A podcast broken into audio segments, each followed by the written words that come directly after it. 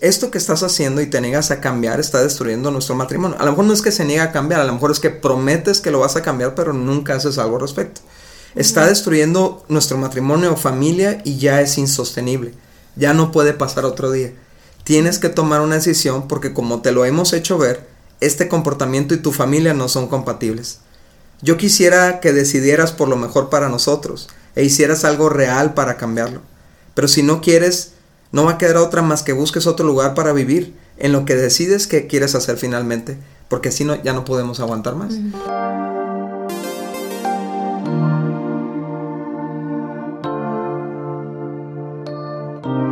Hola amigos, ¿cómo están? Nosotros somos Dani y Cintia Osuna y este es nuestro podcast Indivisibles. Bienvenidos a este podcast. Estamos muy contentos de que recientemente más personas lo están escuchando y gracias a todos ustedes porque realmente si no fuera por ustedes creo que no, no llegaríamos a tantas personas de diferentes lugares y todo eso, ¿no? Entonces, muchas gracias y si tú nos estás escuchando por primera vez queremos decirte que Indivisibles no solamente es este podcast, sino es un movimiento donde creemos que el matrimonio debe de permanecer en unidad y entendemos que hay muchas cosas que lo quieren separar, pero eh, tanto en el podcast como en nuestras páginas y nuestro libro Indivisibles, queremos quitar todos esos estorbos para poder regresar a la unidad. Y bueno, si quieres puedes escuchar todos los demás podcasts que tenemos, que ahorita son como 85 podcasts, donde hemos estado hablando acerca de temas de actitudes, de personas que dividen, etcétera. Y bienvenido. Espero que todo este contenido pueda ser, pues que te ayude con tu matrimonio, te saque de a lo mejor los mismos pensamientos o las mismas ideas. Sí, porque a final de cuentas es una, es como podríamos decir como una postura de pensamiento, esto de indivisibles, ¿no? Es, es lo primero que que nos va a frenar a, dejar correr nuestros pensamientos negativos en contra de nuestro matrimonio, nuestra pareja, es lo que nos va a frenar a hacer acciones que, van, que nos van a lastimar, es lo que nos va a frenar en las palabras que piensan dividir, es, es una cultura, eh, una idiosincrasia respecto al matrimonio de decir, hey, tú y yo somos uno y vamos a proteger esa unidad aún de nosotros mismos, ¿no? Sí, y en las últimas semanas hemos estado hablando de este tema de un corazón endurecido y es un tema que nosotros constantemente estamos identificando en consejería, pero también aún en nuestro propio matrimonio nos dimos cuenta de qué tan fácil es como que nuestro corazón se cierre a nuestra relación, ¿no? Entonces hemos estado hablando mucho de este tema, hemos visto varios episodios y la, pero la verdad el, el episodio pasado fue muy intenso porque hablamos de qué hacer cuando la persona que tiene el corazón endurecido no quiere cambiar. Sí, normalmente orientamos a los mensajes a que tú, tú lo recibas, tú te identifiques y tú hagas el cambio, ¿no? En el caso del corazón endurecido, que tú identifiques tu orgullo, tu necedad o, o que dejaste colar un ídolo ahí que está tomando el lugar de tu esposo. Pero eh, aquí es qué pasa cuando mi pareja es la que no quiere cambiar, que está aferrada a su comportamiento negativo, a su, a su hábito, a su relación inclusive infiel. ¿Qué hago, no? Y estuvimos viendo la semana pasada, Cintia, algunas cosas que podemos intentar antes del divorcio, ¿no? Porque allá afuera todo el mundo te dice, lo primero que hay que intentar es el divorcio. O sea, la verdad es que, y, y, lo sabemos porque mucha gente nos escribe o mucha gente que nos habla y nos dice, es que estoy viviendo esta situación, ya me quiero divorciar. Y, y, y lo que nos toca decirles, hay, hay, cosas que puedes intentar antes del divorcio que tienen probabilidades de funcionar y que vale la pena intentarlo nada más porque hay una posibilidad. Sí, y, y, hablábamos de que no se trata de que no me cae bien mi esposo, o sea, me cae gordo, ¿no? No, no, no. Se trata de que tiene un comportamiento que no quiere dejar y que está afectando, te está afectando a ti como en lo individual, está afectando a tu pareja de matrimonio, pero también está afectando a tu familia. ¿Qué son esas cosas? Eh, drogas, adicciones, relaciones sexuales con otra persona. Este, eh, abandono emocional, abandono sexual, o sea, abandono de responsabilidades, o sea, cosas que realmente están causando un daño, no porque a ti no te guste o porque tu opinión sea diferente de lo que quieras que, es la razón por la que muchos matrimonios se están divorciando, ¿no? Por meras diferencias de opinión. Pues claro que somos diferentes, pero aquí el punto es cuando llegamos a, esta situación donde nuestra pareja tiene un comportamiento que nos está destruyendo y, y, no, no, por más que le exigimos y que le demandamos, no cambia, ¿no? Y lo primero, lo primero que vimos es que necesitamos cambiar la frustración en oración. O sea, empezar a orar por nuestra pareja, empezar a orar por su corazón, empezar a orar para que Dios le hable, para que le hable a su corazón, le hable a su mente, lo que tú no has podido, digamos, transmitirle, la verdad que tú no has podido transmitirle, el Espíritu Santo tiene el poder para hacerlo y, tú te alías con Dios cuando tú oras por tu pareja, por su salvación, si está en una perdición, si está completamente desconectado con Dios, tú haces una alianza con Dios y te pones a orar por tu pareja. En muchos casos hemos visto que esa persona, esa persona cambia, ¿no? Eh, eh, lo segundo que puedes hacer, pasa el tiempo orando, no pasa nada. Eh, lo segundo que puedes hacer es es confrontar, ¿no? Confrontar, pero en privado. Y, y, muchas veces pensamos que confrontar es cuando le gritamos la última vez que hizo lo que hizo mal, ¿no?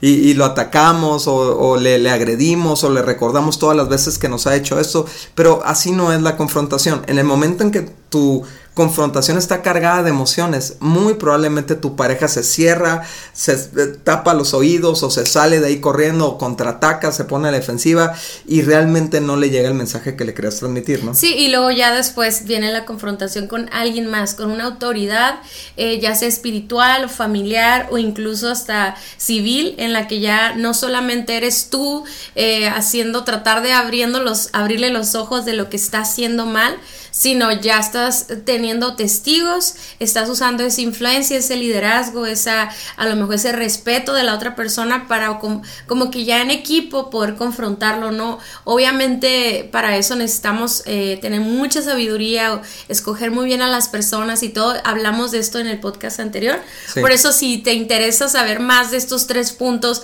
te invitamos a que primero escuches el episodio número 85, pero el día de hoy llegamos a un punto en el, en el episodio anterior. Llegamos al punto de, ok, ya oré, ya confronté, ya expuse la situación, pero no está pasando algo, ¿no? O sea, ya estoy viviendo las consecuencias de esas acciones de mi pareja y no, y no quiere hacer caso, no, no, no, es que, haz de cuenta, ni siquiera eh, identifica lo que está haciendo, está ciego, pues no está ciega, no, no, o necio, ¿no? está o dice que así es, va a ser él y no va a cambiar, y, y hay muchas veces que ahí es donde ya la gente dice, bueno, un divorcio, pero amigos, queremos decirle que todavía no, todavía no empieces ningún trámite, ninguna cuestión legal, espérate. Lo que nosotros te queremos sugerir es que hagas esto que le llamamos nosotros una crisis controlada. ¿Ok? Hablamos también un poquito de eso, empezamos a hablar un poquito de eso en el, episodio anterior, pero resumiéndolo es bueno, si él no quiere, eh, no quiere aceptar, no quiere cambiar, no quiere buscar ayuda, no quiere nada, entonces ya no puedes vivir en nuestra casa. Ya no podemos continuar con esta, eh, con esta forma, eh, con esta dinámica familiar que tenemos porque tú estás rompiendo los límites, tú estás rompiendo las reglas, tú no estás respetando los valores de esta casa, entonces tú no puedes estar aquí. Y es algo que yo creo que es difícil de, ah, de decir, Dani, o de aceptar, eh, porque, por ejemplo, en el caso de una infidelidad, decir, oye, o sea, lo voy a soltar y se va a ir a los brazos de la otra persona, ¿no? Exacto. Pero la cuestión es que tú no puedes seguir teniendo intimidad física o sexual con esa persona que también está teniendo relaciones sexuales con otra persona. O sea, yo no puedo vivir con una persona, o sea, imagínate el dolor y la herida emocional y aparte el riesgo físico de estar uniéndote a una persona que no está ah, respetando su hogar, pues, o sea. Exacto, y eso lo dijiste una, con una mejor manera imposible, que es respetar tu hogar, ¿no? O sea, y es, hay una diferencia en este punto, Cintia, entre atacar a la persona y atacar el comportamiento, ¿no? y, siempre una confrontación hacia la separación, donde llegó el punto donde, ok, ya oramos, ya eh, confrontamos en privado, ya confrontamos en público, pero ahora como no, no, quieres hacer un ajuste de tu comportamiento, esto nos les estás faltando respeto al matrimonio, a la familia, por lo tanto, tiene que haber un cambio. Y como tú no lo quieres proporcionar, entonces el cambio que tiene que haber es este. Y hay, hay un pasaje en la Biblia, esto amigos, esto no, no vas a encontrar como una ciencia perfecta en el tema de la separación, o sea, realmente es, es algo que hay que hacer con mucha oración, con mucha guianza, hay, hay circunstancias eh, que lo permitan, a lo mejor hay otras que no lo van a permitir, pero esto es, una, es simplemente una alternativa más que intentar antes del divorcio, ¿no? Y dice en 1 Corintios 7, 12 al 16, Dice, ahora me dirigiré al resto de ustedes. aunque no tenga un mandato directo del Señor, ¿no? Y es lo mismo que está diciendo Pablo, es como no es ciencia cierta, no es un mandamiento de Dios, pero si un creyente está casado con una mujer que no es creyente y ella está dispuesto a seguir viviendo con él, no debe abandonarla. O sea, la postura del creyente o la postura del, del cuerdo, ¿no? De la persona que no está cerrada, que no está este, con su corazón endurecido, no debe ser lo primero el abandonar a la persona. De igual manera, si una creyente tiene un esposo que no es creyente o se está comportando como un incrédulo, y él está dispuesto a seguir viviendo con ella, no debe abandonarlo. Pues la esposa creyente da santidad a su matrimonio y el esposo creyente da santidad al suyo. De modo que sus hijos no serían santos, pero ahora son santos por la cobertura de ese padre creyente, ¿no? O sea, hasta aquí todo bien. O sea, lo que nos está diciendo Pablo es abandonar a tu pareja porque trae un comportamiento incrédulo y moral, no debe ser la primera opción. Dice, eh, ¿En cambio? Dice, en cambio, si el esposo o la esposa que no es creyente insiste en irse, dejen que se vaya. En esos casos el cónyuge creyente ya no está ligado al otro porque Dios los ha llamado a ustedes a vivir en paz. Entonces aquí lo que está diciendo es, pero sabes que hay un comportamiento que la persona tiene que, tiene que decidir, a ver, ¿Quieres estar aquí? ¿Quieres estar aquí o no quieres estar aquí? Porque si quieres estar aquí, tenemos que darle orden a eso, tenemos, tienes que respetar esta casa. Este comportamiento no es compatible con tener una familia. O sea, por ejemplo, un comportamiento como de soltero o de soltera, ¿no? Donde los fines de semana se va y no regresa, regresa hasta el domingo, hasta el lunes, hay que irlo a buscar a quién sabe dónde, a ver dónde anda. Eso no es compatible con una vida matrimonial. Entonces, si quieres estar en el matrimonio, estate en el matrimonio compórtate como un hombre, como una mujer casada, pero si no quieres, eres libre de, irte. Claro, Lo que no puede funcionar son las dos cosas al mismo tiempo. Sí, y estamos hablando de que hay muchas parejas que están en esta situación que no tienen hijos, pero igual manera tiene que ver los mismos, eh, el estándar que ustedes se pusieron cuando se casaron, ¿no? Eh, en el prematrimonial nosotros siempre hablamos de los valores que vamos a tener en casa, hablamos de, yo creo que toda pareja debe platicar cuáles son los límites que nos vamos a permitir, etcétera. Y entonces, pero por ejemplo, cuando ya pasamos los límites del respeto, donde hay gritos, golpes, cuando hay un consumo de alguna adicción, que está cambiando el carácter de la persona, que, que, tal vez ya ni se acuerda si gritó, si golpeó, si... Entonces es una amenaza. Claro. E, e incluso también si hay algún problema emocional, una... Por ejemplo, yo, yo me puedo imaginar también ataques de, de, nervios, ¿no? O, o, de ansiedad que están llevando a, discusiones y, ataques muy fuertes a la familia y la persona está en negación. No digo que, mm. que no lo viva, va a haber gente que lo va a vivir en casa y que hay que buscar ayuda y medicamentos si es necesario y todo, pero estoy hablando de una situación en la que la persona no quiere hacer nada al respecto, se niega a buscar ayuda, lo que sea, ¿no? Y eso es muy importante, Cintia, porque digo, esta puede ser una cláusula que mucha gente use como de pretexto para echar fuera de la casa a quien ya le cayó gordo, ya le molestó, ya le frustró, pero si la persona, si la persona realmente está haciendo cosas para cambiar, pero está en ese proceso y, algunas veces la riega y todo, pero está, sigue buscando, eh, eh, eh, nada mejor que lo y el matrimonio para, para e, ese espacio de gracia y misericordia para restaurar eso, pues, ¿no? Pero si la persona no quiere y sigue y miente y hace cosas por el lado, es cuando tiene que haber un límite que voy a volver a tomar esa palabra que utilizaste, es que es tan importante. Porque Cintia, algo, algo increíble de los límites es que mientras nosotros sigamos permitiendo cosas, más cosas se van a hacer. O sea, más límites se van a cruzar y entonces nos vamos a hacer más para atrás y vamos a tolerar más cosas. Y es un círculo vicioso que va a terminar por no perder a tu pareja vas a perder a tu pareja. Sí, y, y yo el otro día estaba viendo una película, ¿no? Estaba viendo como una serie o algo así, pero veía a una niña golpeada por su papá, ¿no? Y, y, hay cosas que tal vez nosotros con matrimonios que tenemos una estabilidad o algo así, no ni siquiera nos imaginamos que existan.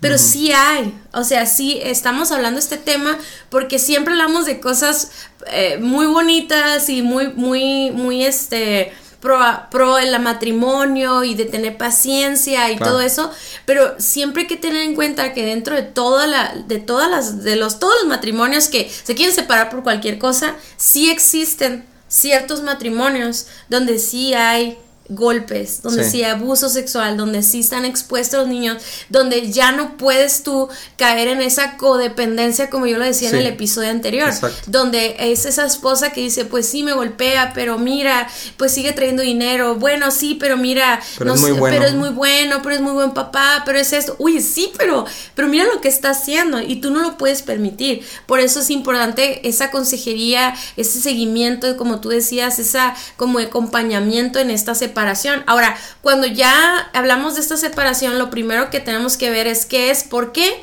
porque está manteniendo un, comportamiento destructivo, ¿no? Y, no está pasando nada. Entonces, ah, yo voy a externar eso, ¿no? En calma, en tranquilidad. No lo estoy corriendo de mi casa, ni la estoy corriendo de mi casa.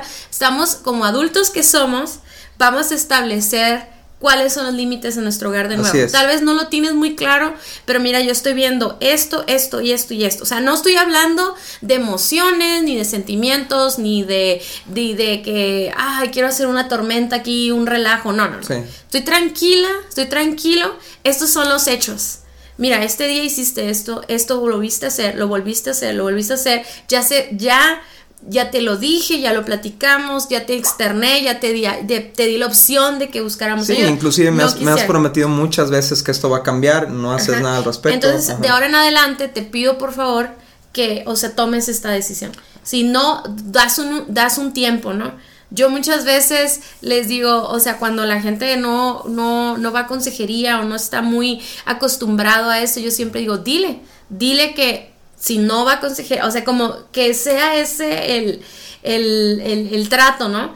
Porque a un consejero viendo ese comportamiento destructivo, a lo mejor también va a, solicitar o va, va, a sugerir una separación temporal, porque hay, hay cosas, Daniel, que podemos tratar juntos, pero hay otras cosas, hay otros procesos y, tratamientos. O problemas de carácter. Ajá, que, se tienen que tratar separados. Por ejemplo, lo que te decía ahorita, una mujer, un hombre que tiene un problema de ira, que tiene ataques de ira y golpea y, y, al que esté enfrente de él, ¿no? O que se lastima a sí mismo, o que maneja, o sea, imagínate un, hombre que pone, en riesgo, que pone en riesgo a su familia porque se puso enojado y, y va manejando a alta velocidad y todo, o sea, es una persona que necesita llevar una terapia y que, y que los hijos y la, la, esposa no pueden estar ahí en el proceso en el que cambia, ¿no? Porque no va a ser un cambio de un día para otro. Así es. Lo, lo, siguiente que tenemos que tomar en cuenta con la separación es que no, no es para terminar la relación, sino para interrumpirla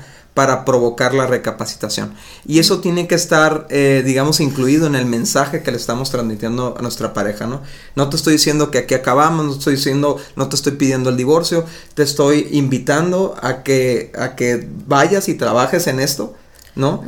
Para que haya posibilidad de restauración. ¿No? Y, y, porque eso es lo que yo deseo, ¿no? Yo deseo que tú recapacites, deseo que tú veas las cosas desde otra perspectiva, que, que de alguna manera experimentes lo que estás perdiendo al mantener este comportamiento para que recapacites. Todavía hay una oportunidad. Ese tiene que ser el tipo de lenguaje que se utilizan. No, no debemos de quitar ahí el ya estoy harto, es la última vez que me la haces, no quiero saber nada de ti, larga. Eso no es separación, eso es terminar con la relación. si me explico? Pero siempre tiene que ver, eh, eh, o sea, siempre tiene que haber esperanza en lo que hacemos, ¿no? Y obviamente pues la esperanza termina con el divorcio, pero mientras no haya divorcio hay esperanza de que Dios pueda aprovechar este rompimiento, esta separación para, para tocar el corazón de nuestra pareja y llevarla al arrepentimiento. Porque ah, dice un dicho, Cintia, hay, hay, hay casos donde la gente no va a cambiar hasta que no sea más doloroso quedarse igual que hacer el cambio. O sea, hay gente que dice, no, es que es doloroso cambiar, es doloroso ir a terapia, es doloroso dejar esto, es doloroso romper con esto, y, sí, pero hasta que no sea más doloroso lo que estás perdiendo que el proceso, no lo vas a cambiar. Y eso es lo que tenemos que entender, y eso es lo que tiene que entender una persona con codependencia, por ejemplo, ¿no? Hasta que no realmente experimente el dolor, porque las personas con codependencia, Cintia, lo que hacen es cubrir a la persona de las consecuencias. O sea, están, están bloqueando aquí y acá y acá y a las consecuencias para que no sufra la persona, ¿no? Pero si no sufre, ¿cómo va a cómo van a hacer un deseo de cambio, ¿no? Sí, y ahí, ahí quiero agregar que es muy importante por eso, que yo lo comentaba en, la, en el episodio anterior, hablar con la familia, Daniel. O sea, sí es importante hablar con los suegros. Y eh, digo, yo entiendo que hay relaciones donde no se puede, ¿ok? Hay que tener ah. sabiduría. Pero si tú tienes una buena relación con tus suegros, es importante como avisarles, hablar con ellos y decirles, miren, está pasando esta situación, ya intenté todo esto, no, no quiere recapacitar, no quiere estar de acuerdo, vamos a, vamos a pasar a una, a separar, a separarnos, no para divorciarnos, ya les pido que oren por nosotros si son cristianos, o sea, les pido por favor que me apoyen en esta situación. Porque si el esposo o la esposa que se va a separar va corriendo con los papás y lo van a recibir, y le, van, a atender, y le van a atender, y le van a ayudar, y le van a hacer todo. Puede llegar a ser hasta contraproducente. Y lo que se quiere lograr aquí es la concientización, o sea, eh, siempre uno piensa el divorcio es más fácil, el divorcio este, va a quitarnos de problemas y todo, pero la realidad es que un divorcio es, este, multiplica las, los gastos, multiplica el trabajo, es mucho más difícil eh, las dinámicas familiares, etcétera, entonces todo eso tiene que ser algo que no es como que un castigo, sino es, sino es voy a, voy a dar, vamos a, experimentar lo que realmente sería estar separados. Así es. Entonces, eso de que, de que yo me voy, allá me van a dar todo y me van a apoyar y yo voy a dar mi versión de las cosas y voy a cambiar, hasta voy a voltear a mi familia en contra de mi esposo o mi esposa, pues eso no se vale, ¿no? Sí, por eso idealmente, Cintia, esa persona que tú trajiste como autoridad, eh, como un tercero, ¿no? Para, para, mediar la situación y que ayude realmente a, a, revelar si es verdad lo que tú estás confrontando y apoyarte en ese caso debería ser la persona que inclusive debería estar sentada contigo y con tu pareja en este punto, ¿no? De, separación, o sea, porque necesitamos esos testigos, porque si no, con cualquier cosa se puede esquivar la persona en su responsabilidad. Y aquí de lo que se trata es que enfrente su responsabilidad, ¿no? Y fíjate, de hecho la separación es suspender los derechos del matrimonio, pero no las responsabilidades. Sí, porque, digamos, ¿no? Este, el, el problema es que él o ella está abandonando sus responsabilidades en casa y le dices, vete, pues más a gusto, porque más va a vivir como soltero, pero no, Tienes, ah, tienes, que cuidar a tus hijos, tienes que verlos tantas horas a la semana, tienes que contribuir económicamente, tienes que esto, tienes, porque no es, esto no es de abandonar tus responsabilidades, porque sigues siendo papá al menos, ¿no? O sigues, o, seguimos teniendo responsabilidades, o papá o mamá, ¿no? Sigues teniendo responsabilidades de deudas o de gastos que pagar, e, ese no es el punto. Aquí es que el punto es que no puedes disfrutar de los derechos del matrimonio, pero estar viviendo como soltero. o estar viviendo este comportamiento, ¿no? Sí, y, y es que, ¿sabes qué, Dani? Yo les decía, si va a haber esta separación, se tiene que definir desde un principio cuánto tiempo va a ser o cuáles van a ser las responsabilidades. Porque si la pareja está viniendo a dormir un día a la semana y luego dos, tres no, y luego viene, o sea, se empieza a hacer una dinámica muy, muy tóxica. Sí, sí, sí, Y también puede causar esa codependencia de la que estamos hablando. O sea, si yo como esposa le digo a mi esposo que nos vamos a separar, pero luego viene a casa y lo vuelvo a ver y se porta bien lindo y trae algo, o sea, y empieza y, y nomás llega y a lo mejor quiere comer y quiere ropa limpia y quiere esto, pero luego se va y nos abandona toda la semana. gusto, no trae dinero, no trae, o sea, estoy hablando de un escenario que es muy real. Sí. Entonces yo, yo he llegado, de verdad, yo sé que soy mala o lo que sea, pareciera, pero yo sí he llegado a confrontar a mujeres de decirles, ¿sabes qué? No lo dejes, no dejes entrar a tu, a tu casa. O sea, sí, y más cuando trae un comportamiento agresivo y, y el que él vaya a la casa y pase tiempo ahí va a, detonar cosas que va a volver a causar el, daño, pues no tiene sentido, ¿no? O sea, yo no digo que en otros casos no se pueda, pero si hay casos donde hay agresividad y si la persona ya se le puso un límite y llega a tu casa y roba todo el ambiente, la paz que había, la tranquilidad, pues no le permitas entrar a la casa hasta que acepte la responsabilidad de mantener esos límites. Sí, y, de, y de estar trabajando activamente, ¿no? En su problema, ¿no? Y eh, otra cosa que es muy importante aquí es que eh, no es correrle de la casa, o sea, no es lárgate, no es usar esas palabras, sino yo, yo puse unas palabras aquí de ejemplo, Cintia, porque a veces eh, la gente batalla con esto, no sé cómo le digo, ¿no? Es, por ejemplo, es esto que estás haciendo y te niegas a cambiar está destruyendo nuestro matrimonio. A lo mejor no es que se niega a cambiar, a lo mejor es que prometes que lo vas a cambiar, pero nunca haces algo al respecto. está destruyendo nuestro matrimonio o familia y ya es insostenible. Ya no puede pasar otro día. Tienes que tomar una decisión porque como te lo hemos hecho ver, este comportamiento y tu familia no son compatibles.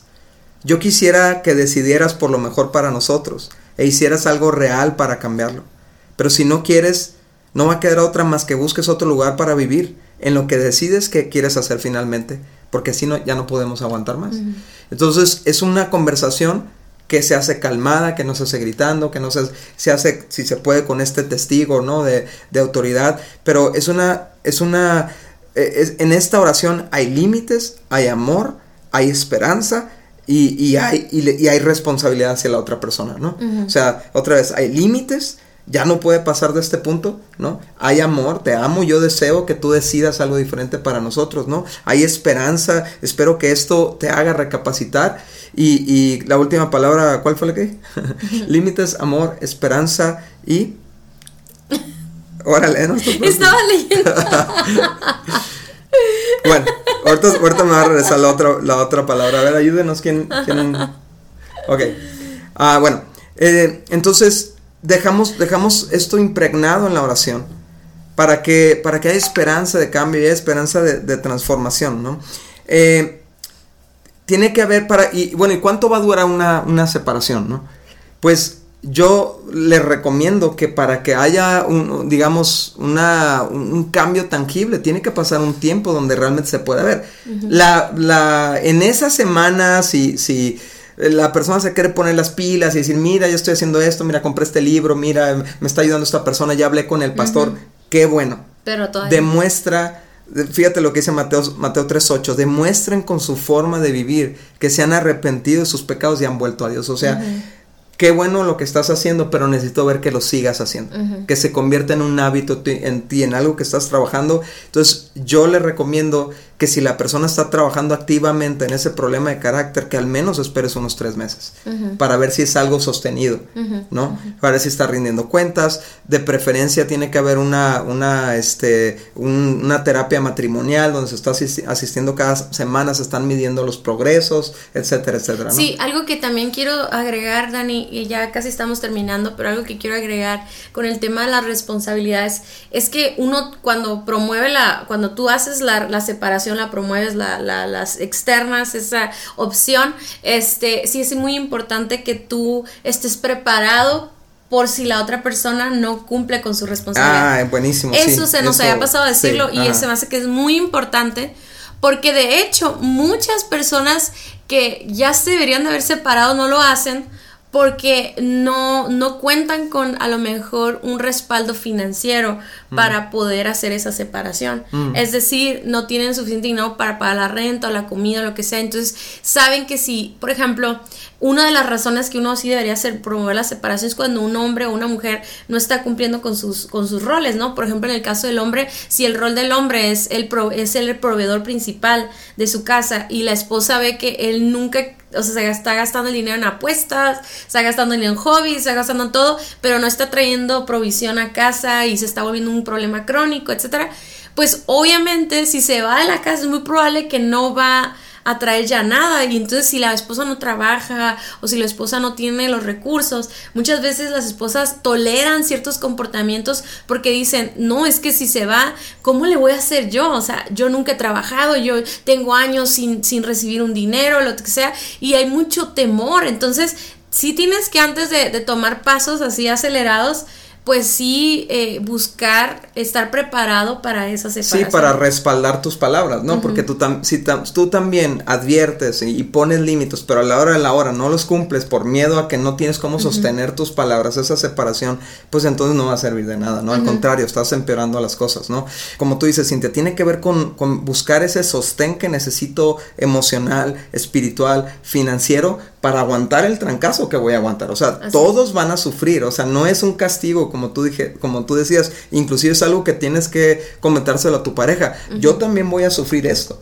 A mí también me va a costar, pero lo estoy haciendo por amor, porque no podemos continuar así. Entonces, estoy dispuesta a hacer lo que sea necesario, o estoy dispuesto a hacer lo que sea necesario para que tú experimentes esto porque de otra manera no va a haber cambio. Sí, algo que quiero decir, Dani, es que hay dos tipos de relaciones que podemos estarle hablando, ¿no? Los que no tienen hijos.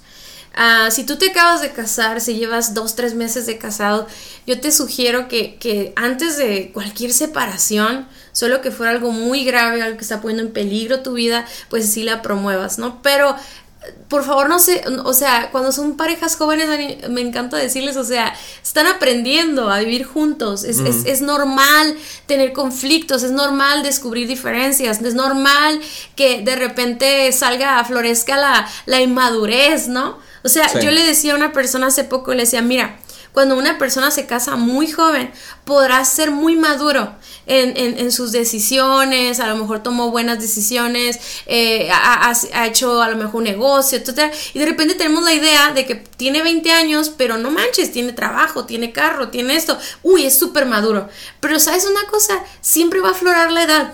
O sea, una cosa es todo lo que has vivido y lo que has enfrentado y todo, pero al final del día sale la edad. Y hay cosas, la inmadurez, o sea, y, pero yo me refiero a la edad porque muchas veces los, los, los matrimonios jóvenes de veintitantos años de repente se frustran porque sale la edad, sale la inexperiencia ah. y tienen que ser pacientes, ¿no?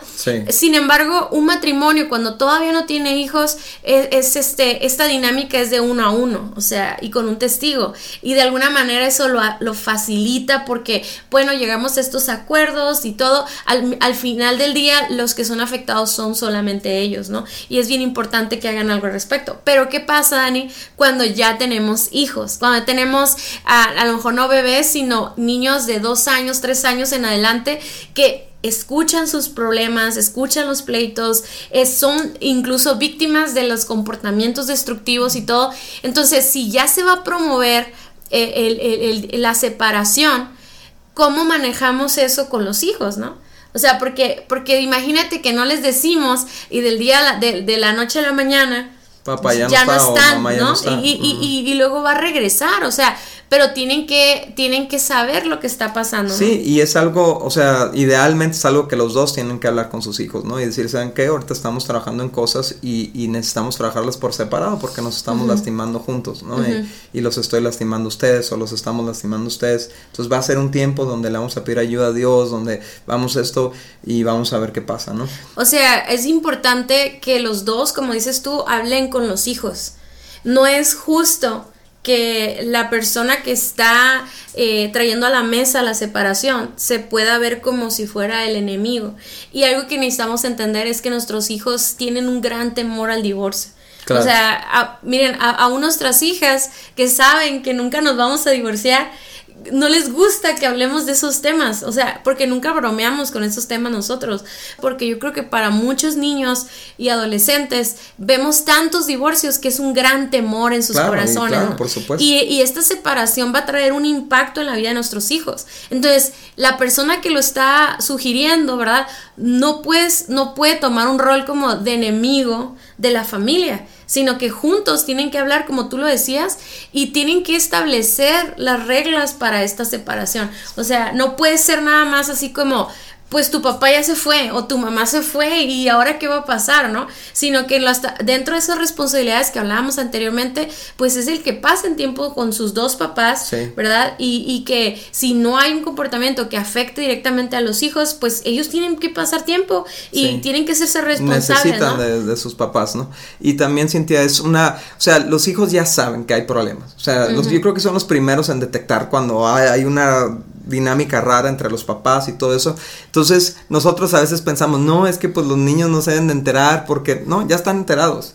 Nada más que necesitan contexto nada más que necesitan fe y esperanza y necesitan ver qué, qué, va a pasar, o sea, necesitan saber. Entonces, eso es lo que tú estás hablando, ¿no? De sentarse con ellos y platicar. Esta es la realidad que estamos enfrentando. A lo mejor hay detalles que vas a omitir porque no vas a exponer a tu esposo o a tu esposa, ¿no? Ni la vas a hacer ver como villana, simplemente hay un área que necesita trabajo y nos está costando mucho hacerlo juntos. Así es que lo vamos a, a hacer por separado para no seguirnos lastimando nosotros y lastimando ustedes, ¿no?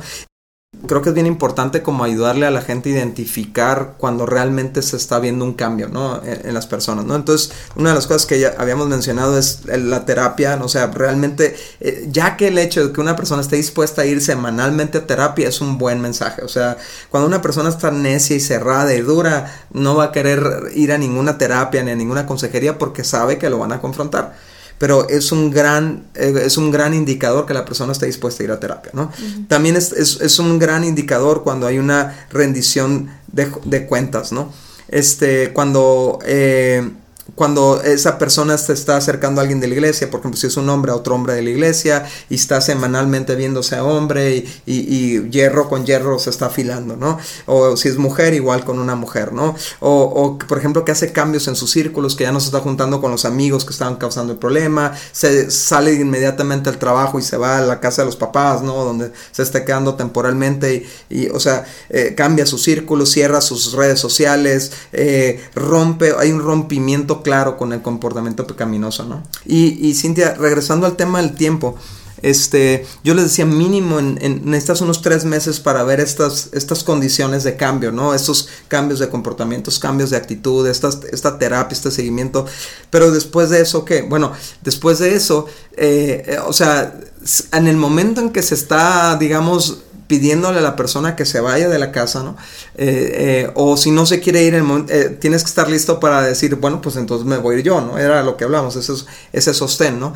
Pero entonces vamos a evaluar esto en tres meses y vamos a ver qué pasa. O sea, no es, no es dejar a la persona en el limbo ahí, te voy a hablar cuando se me antoje, ¿no? Sino realmente es un, es un, este, vamos a evaluar en tres meses y vamos a ver en qué condiciones estamos entonces. Si vemos buenas condiciones, bueno, hacemos una prueba de regresar y ver si realmente se eliminó ese comportamiento, ¿no?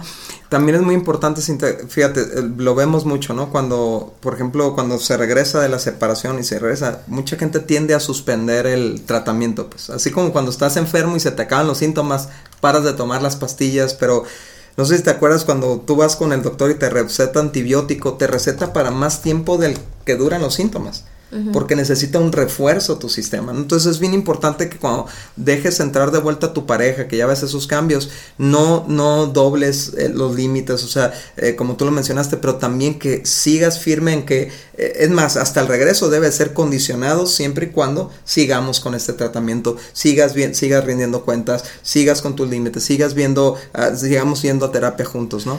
Y, y si no, ¿Cuánto tiempo debe de, puede esperar una persona en separación esperando un cambio en su pareja? Eso sí, solamente tú y Dios. O sea, solamente la persona y Dios puede orar y va a llegar el momento donde vayas a decir mm, no. Y Dios no te va, por lo que dice este pasaje de, de, de Corintios, fíjate lo que dice, ¿no? Dice, si el esposo o el esposo que no es creyente insisten y dice, dejen que se vaya, en esos casos el cónyuge creyente ya no está ligado al otro porque Dios los ha llamado a ustedes a vivir en paz. O sea, no te sientas culpable si tu pareja no decide cambiar, si sigue con su comportamiento y abandona. No fue tu culpa que se terminara el matrimonio. O sea, y vamos a hablar la próxima semana sobre divorcio, ¿no? De hecho, en dos semanas, porque vamos a, vamos a tener una historia, eh, unos invitados que tienen una historia de una, de una mujer que oró bastante tiempo por su esposo. Fue un caso muy, muy complejo, que tú dirías, ese hombre ya estaba perdido y no. Dios los sacó de la perdición, lo trajo de vuelta y bueno, no les quiero contar más, pero es un caso de esperanza para que vean que sí se puede, sí se puede. ¿Cuánto, cuánto hay que esperar? Solamente Dios te lo puede revelar y, solamente tú puedes tomar esa decisión porque tú vas a enfrentar con las consecuencias. ¿no? Sí, sí, sí. Y entonces en dos semanas estaremos hablando acerca de, de, ok, supongamos que sí hubo los cambios, entonces regresa a la casa, regresamos a continuar nuestro matrimonio y esa es la oración de nosotros, o sea, que después de todo este proceso hayan tenido un, una, un encuentro con Dios, con Jesús, porque eso es lo que finalmente todos necesitamos, o sea, no, yo creo que lo que no nos puede pasar es que estemos lidiando con un esposo, una esposa endurecido de corazón y cuando esté dispuesto a regresar, ahora nosotros seamos los del corazón sí, endurecido. Que eso también lo vemos mucho. O sea, no, no, no, o sea, tenemos que mantener nuestro corazón no con esperanzas ni ilusiones guajiras, ¿verdad? Sueños guajiros, sino sí con la fe puesta en los ojos en Jesús, ¿no? O sea, entendiendo, yo digo, Dani, o sea, yo creo que hasta que sea necesario legalizar esa separación, por, por, alguna cuestión económica, una cuestión tal vez ya de, de, que esta persona se vaya a vivir, tener hijos con otra persona, pues obviamente no se puede continuar, pero mientras haya un justo que esté dispuesto a creerle a Dios, siempre es posible. O sea, a mí me encanta la historia de una persona que me decía que después de como siete años eh, iban a firmar el divorcio y incluso esta persona ya tenía, o sea, ya, ya tenía una, una, una persona como que cuando tenía una conexión de, de como para realizar un matrimonio bien, o sea, eh, bajo la cobertura de Dios y todo, entonces formalizó su divorcio. Y el último día, Dani, aún después de que esta persona había tenido otras relaciones, otros hijos, otras ese día que iban a firmar el, el divorcio, dice esta persona que ella, ella, le dijo, ¿estás seguro que te quieres divorciar? O sea, nunca lo pidió ella, o sea, ¿no?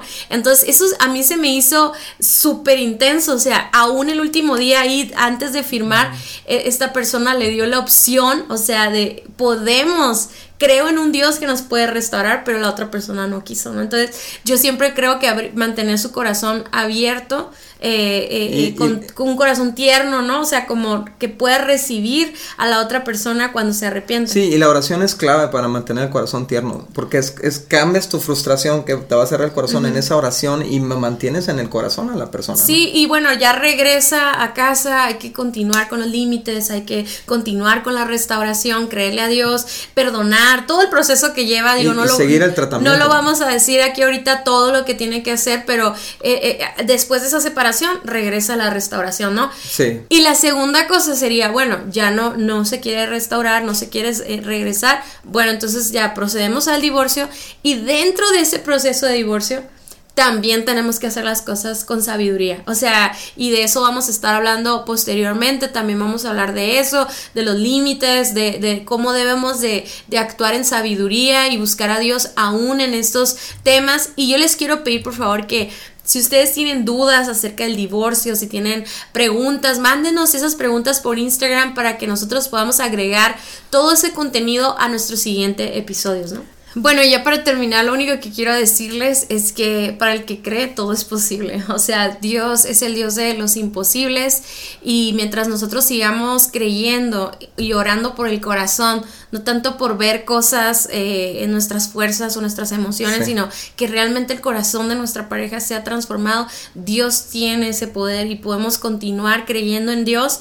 Y, y, y esta historia tan trágica que has vivido con tu esposo o tu esposa, esta separación tan dolorosa que vas a tener que tener, puede ser el parteaguas de tu vida y de tu matrimonio y convertirse en la razón por la que ahora Dios los está usando, la razón por la que eres un testimonio vivo de, o sea, de restauración matrimonial y como dice su palabra, que Dios hace que todo obre para bien. Y tal vez esta separación va a ser dolorosa, sin embargo, va a traer como resultado el matrimonio que realmente glorifique a Dios. Así que yo sé que son tiempos difíciles, sé que son desiertos, sé que son tiempos de mucho dolor, de mucho, muchos procesos internos en nuestro corazón con Dios, pero vale la pena cuando podemos ver el resultado y que sobre todo pueda ser un testimonio para, para muchos matrimonios.